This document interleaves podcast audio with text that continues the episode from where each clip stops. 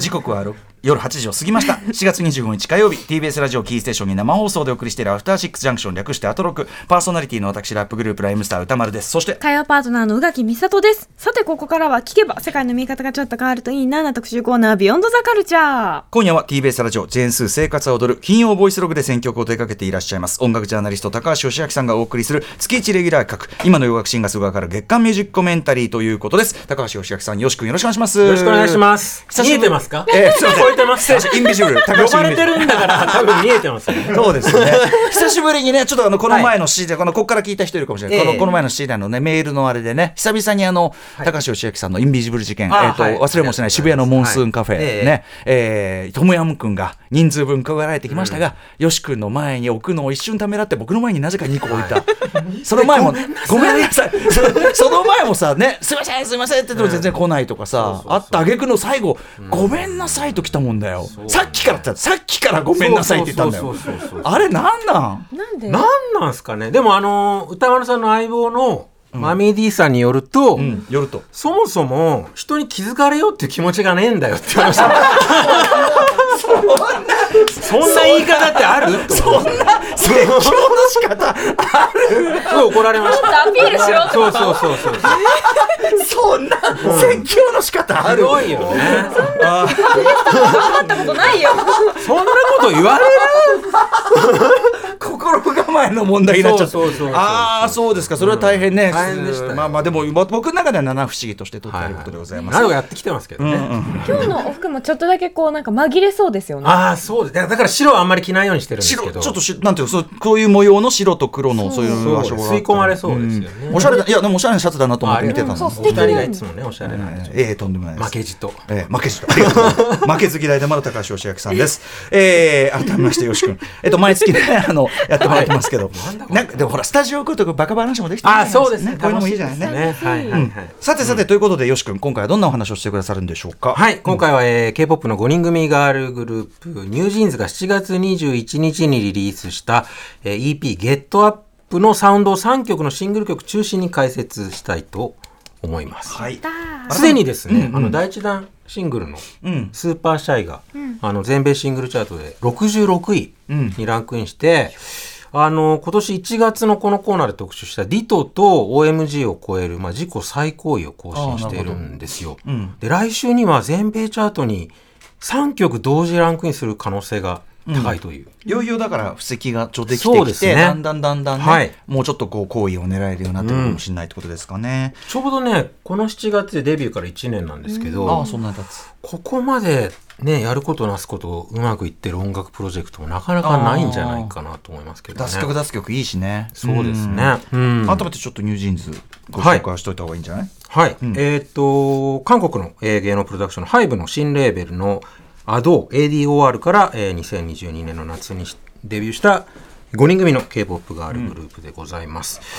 で、今年の5月にはアメリカのタイム誌が選ぶ次世代のリーダーに K-POP アーティストとして唯一え選出されて、他ではフローレンス・ピューとかが入ってるんですけど、おお、そんなところはいはいはいはいはい。で、トレンドセッターとして、まあ、ザ・ウィークエンドをはじめとする数々の、まあ、大物アーティストが彼女たちをお気に入りに挙げてたり、あと、まあ、今やもう名だたるグローバル企業が、彼女たちとコラボしてるんですよ。マクドナルド、リーバイス、ナイキ、コカ・コーラと来て、今回の EP では、アップルとうん。タッグが実現してるんで、たった1年でここまでの状況を築き上げるのは、結構すごいと思います。そうだよね。デビューからだもんね。うん。なるほど、なるほど。はい、というニュージーンズでございます。えーということで、まあ、今回のニュージーンズのその EP を、まあ、例によってよし君が、えっ、と、まあ、洋楽の全体のその動そうですね。きというかな。はい。トレンドとかを踏まえてうん解説したいと思います。そして後半はね、おすすめの新譜紹介も、こちらも楽しみにしてますんで、えーよし君よろしくお願いします。よろしくお願いします。ます。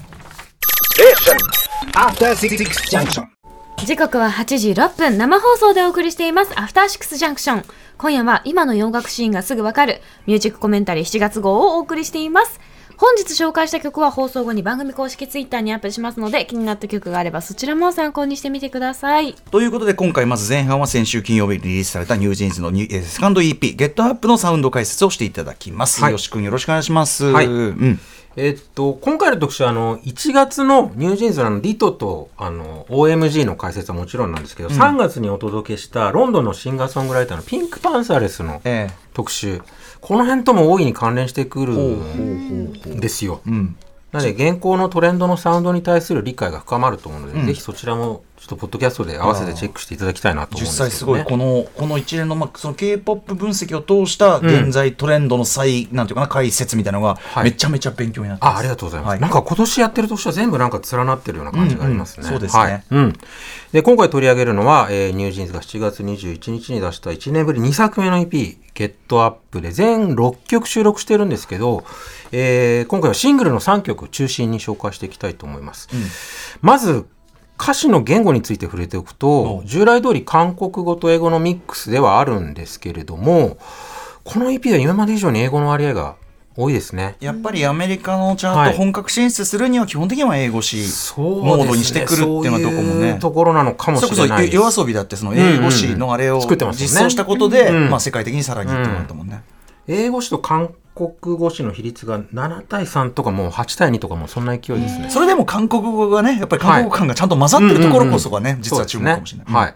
で、音楽的には、えー今 BGM で流れてます、去年12月に出したディト以降のモードをまあ踏襲してきてるっていう感じかな。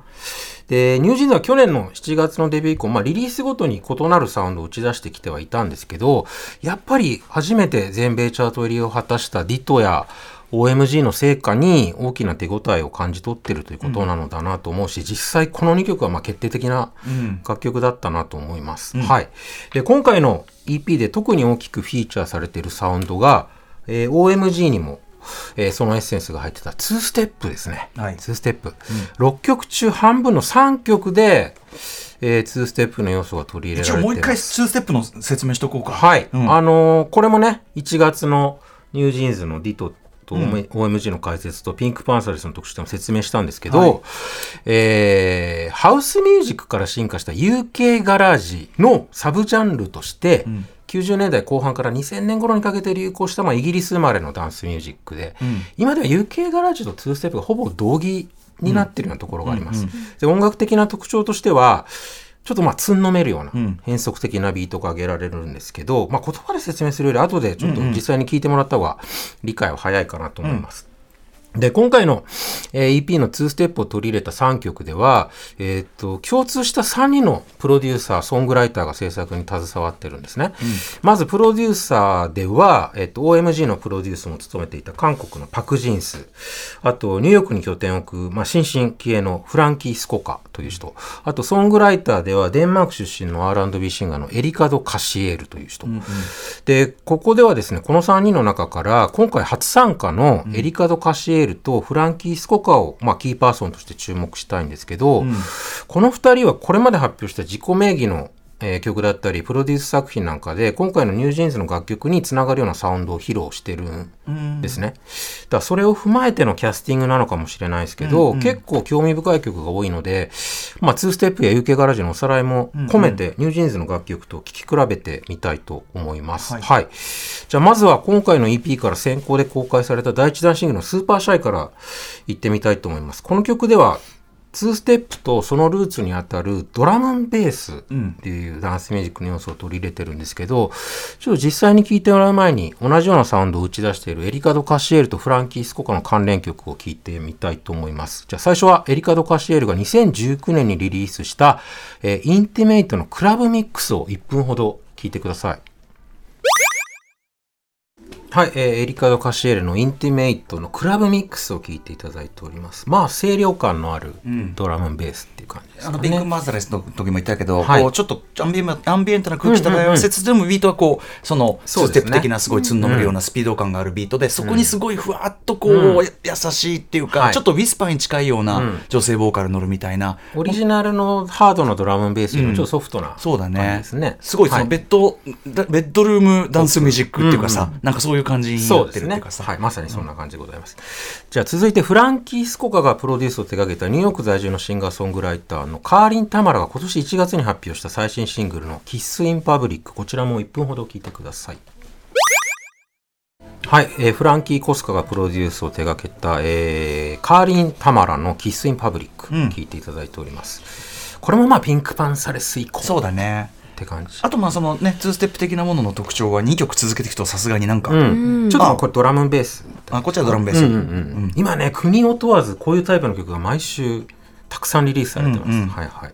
でこの2曲を踏まえて、えーニュージーンズのスーパーシャイ聴いてもらいたいんですけどスーパーシャイはドラムンベースと2ステップのコンビネーション的なビートとあとディトで取り入れてたジャージークラブのビートジャージークラブもこのコーナーで何度も説明してますけど一つの小節にバスドラムが5回入る5つ打ちのビートが特徴ですね。ドンドンドンドンドンドンドンドンドンドンと。これが交互に切り替わっていく構成になってます。はいじゃあ美味しいとこ入れみたいなそうですね。はい。あーじゃあ聞いてください。ニュージーンズでスーパーシャイです。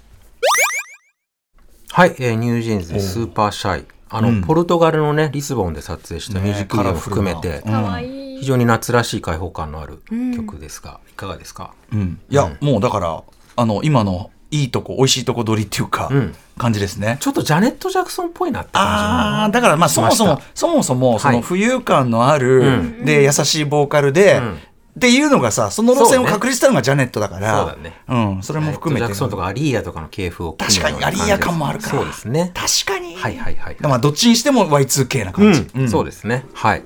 じゃあ今度は Super Shy の次に公開されたシングル曲の Cool With You 行ってみたいと思います。こちらはですね、二部構成からなるミュージックビデオも話題になってて、あの、ドラマのイカゲームでブレイクしたチョン・ホヨンと、あと、インファナル・アフェアシリーズのトニー・レオンが出演していることで、はい、うん。話題になってます。素晴らしいミュージックビデオなんで、ぜひ後で見てほしいんですけど、で、この Cool With You は Super Shy に比べてよりストレートな2ステップです。で、こっちも曲聴いてもらう前に、あの、ソングライティングとプロデュースで制作に携わっているエリカド・カシエルとフランキー・スコカの関連曲を聴いてみたいと思うんですけど、えー最初はエリカド・カシエルがイギリスのダンスミュージッククリエイターの村正とコラボした、えー2022年の Emotions という曲を聴いてもらいたいと思います。この曲ね、3月のピンクパンサレスの特集の時に2ステップのサンプルとして紹介はいしてるんですけど、改めて、えービートに注意して1分ほど聴いてみてください。村正エリカド・カシエルで Emotions です。はい、えー村正とエリカド・カシエルで Emotions 聴いていただいております。これもまあ、まあさっきうん歌丸さんがやった通りの、あの、ベッドルームポップ感覚の2ステップって感じですかね。もう今こうやって並べて聞いたら皆さんもう完全に流れがねそうですね。んえっと、続いて、えっと、フランキー・スコカがプロデュースを手掛けたニューヨーク在住のシンガーソングライターのレイ・ブラウンの2022年の作品のソーラーを聴いてもらいたいと思います。これを聴けば2ステップのつんのめるようなビート感覚が、えーつかめると思います。こちらも1分ほど聴いてください。はい、えーフランキー・スコカがプロデュースを手掛けたレイ・ブラウンのソーラー聴いていただいております。ねこれも男ですね性ボーカルだけどやっぱり、まあなんていうかな優しい感じちょっとラフなっていうか、うんうん。優しい、うんか爽やおしゃれかですね。っこいい、はいうんじゃあこの2曲を踏まえてニュージーンズの Cool With You を聴いてみたいと思うんですけど並べて聴くとそのエリカ・ド・カシエルとフランキー・スコカの貢献の大きさが伺えると思います。はい。じゃあニュージーンズで Cool With You です。はい。ニュージーンズで Cool With You。めっちゃかっこいいです。かっここいい。なんかさっきまでそのよし君が言ってくれた要素に加えて、うん。やっぱ90年代ハウス、まあ、シカゴなのかわかんないけど、もっとこう細かいあれで言うとあのはい。今のこのあのベースの感じとかさ、まあ、四つ打ち的なのも入ってくるし、うんうんそれも入ってるからそうですね。だからいろいろトレンドの要素がうん。パートによってていっぱいこう出てきてまた変わったりとか、うん。この展開の多さが旧来のダンスミュージックと違う凝縮感というかさまあ一村アイドルポップ的な振り付けがどんどんどんどん展開していったりするのにも合ってるしでもスーパークールっていうか、感じっていうか。だからエリカド・カシエルとかフランキー・コッサカが携わった曲はある一つのダンスビート一本でいってるんだけど、うんうん。ニュージーンズは二つ三つ入そうだよねってるんだよね。そうだよね、うん。それがなんかすごいこうお得感もあるし。でもやっぱこうかっこいいね。文句なしでですね。だからまずいいとこ見つけてくるね、うん。いいプロデューサー見つけてきて。でそのディレクションの確かさっていうかね。すごいと思いますこれは。さすがです。はい。でこのエリカド・カシエルとフランキー・コスカが関与した曲もう一曲あるんですけどそれはまた後ほど紹介するとしてほうほう。続いてあの3番目に公開されたシングル ETA っていう曲を聴いてもらいたいと思います、これ Estimate Time of Arrival の略で到着予定時刻の意味です。はい。これまた別のプロデューサーが起用されてサウンドも異なってるんですけど、えープロデュースを手掛けているのはディトのプロデュースも務めていた韓国出身のイオゴンです。先日来日もしてました。で、この曲は、あの、iPhone14 のプロを使って撮影した Apple とのコラボミュージックビデオが今 SNS とか YouTube でめちゃくちゃスポット打たれてるので、目にした方も多いと思うんですけど、この ETA のサウンドは、ディトでも導入されてたボルチモアクラブです。あのボルチモアクラブも Ditto を紹介した時に解説しましたけどさっきの Super Shy で触れたこの5つ打ちのジャージークラブのルーツにあたるダンスミュージックですね、1980年代後半から90年代前半頃にアメリカのボルチモアで生まれて2000年代半ばに本格的に流行しました、でボルチモアクラブの特徴としてはあのファンクの名曲にしてヒップホップのサンプリングネタの定番ですね。リン・コリンズの、ん。えージェジェームス・ブラウンファミリーの、リン・コリンズの1972年のThink という曲のドラムブレイクが一つのまあシグニチャーというか、テンプレになってるんですね。で、この Think のビートを使ったボルチモアクラブの代表曲が、えーボルチモアクラブのドンと呼ばれてます。DJ ロッドリーの2005年の Dance My Pain Away。この曲も Ditto の時に紹介してるんですけど、改めてかけてもらえますか？この疾走感のあるビートがリン・コリンズの Think からの引用で、まあもう、ねまあまあもうねヒップホップだったらもう数限りなくうん。サンプルされてます何けど、百曲と、うん。うん。ヒップホップ以外のダンスミュージックでも使われることが結構あるかな。確うん。であの2000年代半ばのボルチモアクラブの流行に大きな貢献を果たしたのが、まあ、今ではダンスミュージック界の大物プロデューサーとして訓練しているディプロうん。と彼が主催するレーベルのマッド・ディセントなんですね。で今度はその周辺の作品からボルチマクラブの人気 DJ のスコッティ B が手掛けた MIA のペーパープレイのリミックスを聞いてもらいたいと思います。MIA はロンドン出身のラッパーで、えーペーパープレイは全米チャート4位を記録した彼女の最大のヒット曲なんですがそのリミックスバージョンかけてもらえますか？ビートが同じなのは分かりますよね、さっきの、あのーロッドリーの「 Dance My Pain Away」と。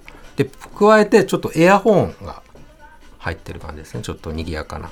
うん、でニュージーンズの ET はこういうこうディプロとかマッドディセント周りのボルチモアクラブの影響が大きいんじゃないかなと思っててサウンド的には割とストレートなボルチモアクラブサウンドを踏襲してるんですけどこの曲で聞こえるみたいなちょっとイケイケ感のある、うんとヤンキーヤンキー的な ウェイウェイ感がそうそうそう、あのエアホーンの使い方にちょっとマッドディセント味を感じたりします。はい。釣りって感じそうね、祭り感あるかもしれないです。じゃあ行ってみましょう。ニュージーンズで ETA です。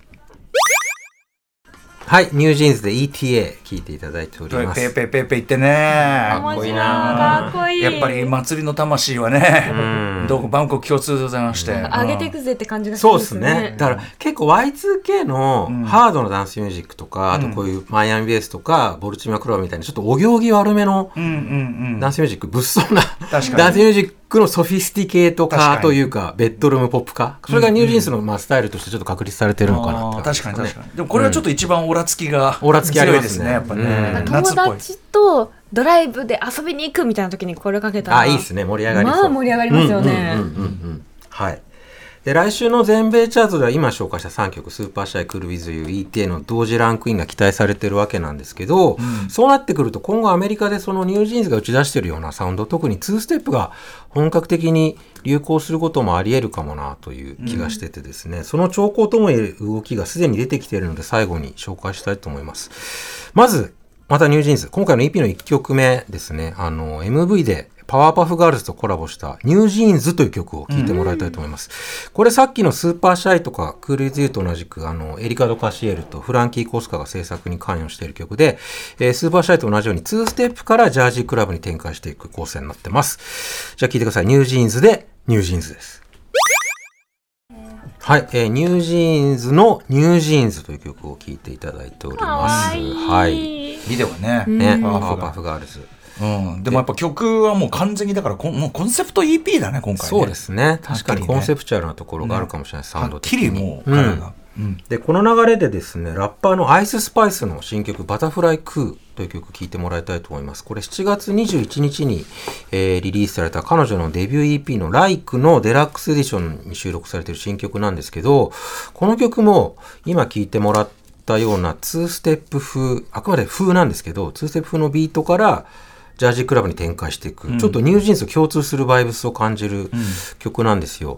で、アイススパイスって今年に入ってからテイラー・スウィフトとかニッキー・ミナージュとのコラボ曲も含めて、4曲全米チャートのトップ10に、えーシングルを送り込んでる、まあ、目下一番勢いのあるラッパーなんですね。だから彼女がこういうサウンドを取り入れたことは結構影響影響力があるんじゃないかなと、はい、思います。じゃあ聞いてください。アイススパイスでバタフライクーです。はい、えーアイススパイスの新曲「バタフライクー」聴いていただいております、ん。はい、かっこいい。うん、結構似たねそうだね。ノリを感じるかなと思いますけれども、うんうん。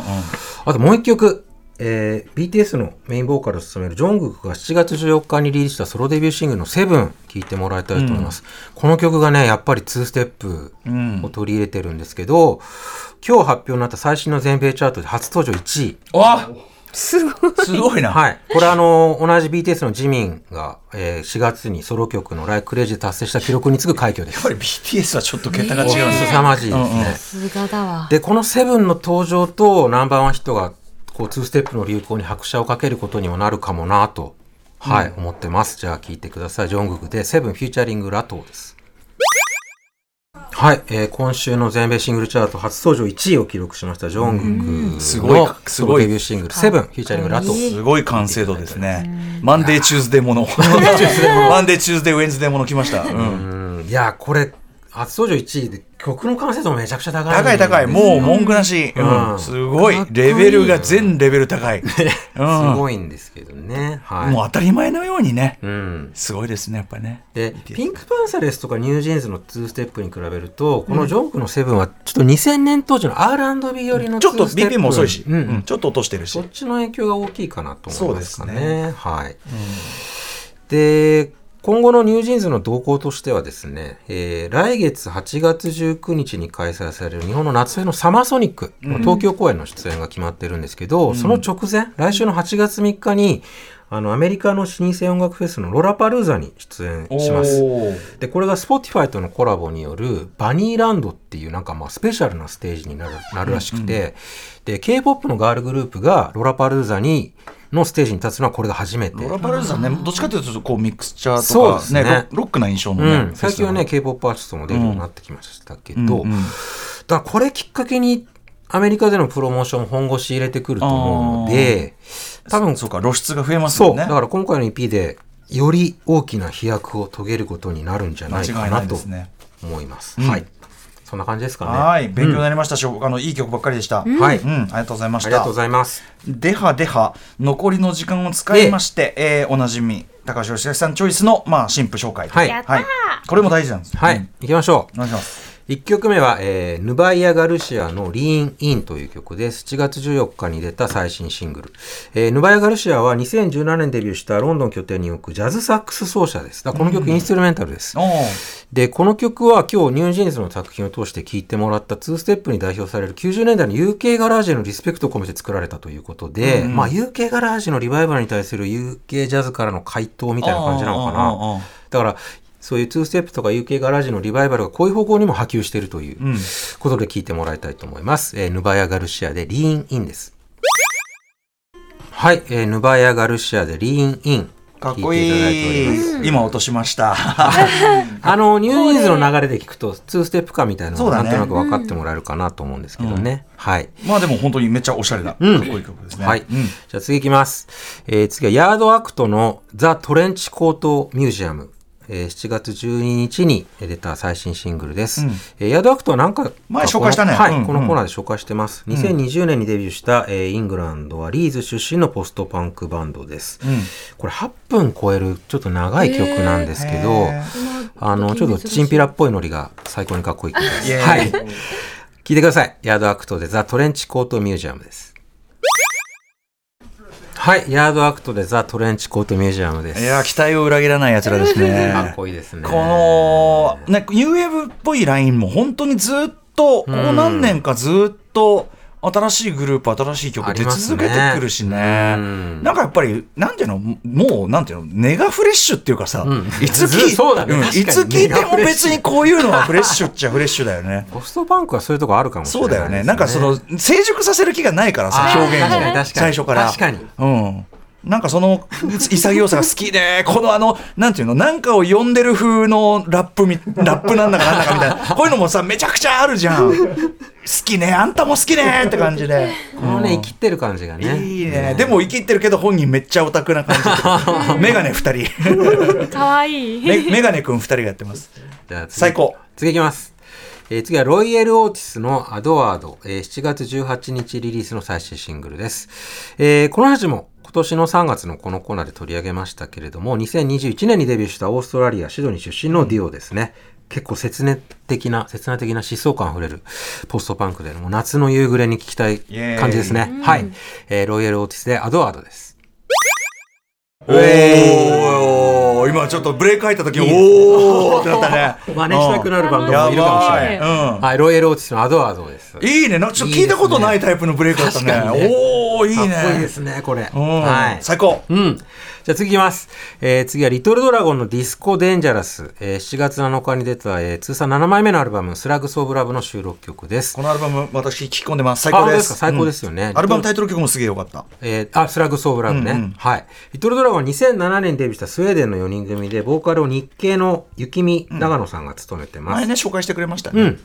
で、タイトル通りのまあディスコ調なんだけど、シンセポップ調の浮遊感のあるサウンドと、その雪見さんの透明感のある歌声が涼しげで、あの、夏のリスニングにバッチリだと思います。えーリトルドラゴンで Disco Dangerous です。はい、リトルドラゴンで Disco Dangerous、聞いてい清ただ。いておりますす。すべての音がすごい清涼感がある。気持ちいい。朝ジョギングに聞きたいなんて声が出てましたね。ははい。はい。素敵です。はい。じゃあこれが最後になるかな。はい続いてえームニャのアンドゥトロア。これ、ムニャって読むのね。MUNIYA でムニャ。可愛いんでなんかすけど。言いたくなる名前。ムニャ。ムニャ。むにゃ。これ10月13日リリース予定のセカンドアルバム「ジャーディン」からの先行シングルで、えームニャは2018年にデビューしたカナダ・ケベック出身のシンガーソングライターです。で、ケベックがやっぱフランス語圏ということもあって、うんうん歌詞はフランス語と英語のミックスです。で、曲調的には緩い、やる気のないダフトパンクみたいないいディスコポップで。ダフトパンクはやる気があるのがちょっとたまに 気がないとね。ない方がいで、い。そこにプラスこのフレンチポップ的なアンニュイさが味になってる感じですね。はい。じゃあ、ムニャでアンドゥトロアです。はい、えームニャでアンドゥトロア、聞いていただいております。最高ムニャで1、2、3。もう全部がいい。いいね。なんか脱力。脱力ダフトパンク。うん、いいね。まあ、ナイナイル・ロジャースディスコの感じもあるしね。なんか、決めのさ、だダサかわいいっていうか、じゃん、じゃんなんつってさ、一丁前に決め入れてきてるんだけど、全然やる気がないっていうかね。決め、なんかこう、ダサかわいいな消えていきそうだもんね。うんあんまり力入れて、もうちょっとちゃんと弾けばみたいな腹。筋に力は入ってないって感じがして良い。それこそ気づいてもらえなそうな 感じがします、気づいてもらう気がない。そんなことないと思う。さあ、ということで、えーお時間近づいてまいりました。最後にぜひ、よし君のお知らせをお願いします。はい、えー、Amazon Music 独占のポッドキャスト番組高橋義明のジェンス生活が踊る歌絶賛配信中でございます、今回はさっき聞いてもらったあの BTS のメインボーカルのジョングクのソロデビューシングル「セブンのサウンド解説をやってますのでぜひチェックして解ください。説がやりそうですね、あれもね。うん。語りどころ多いです、ははいい、えーということで、高橋義明さんによる今の洋楽シーンがすぐわかるミュージックコメンタリーをお送りしました。よし君、ありがとうございまありした。がとうございました。ありがとうございました。ありがとうございます。After Six Junction.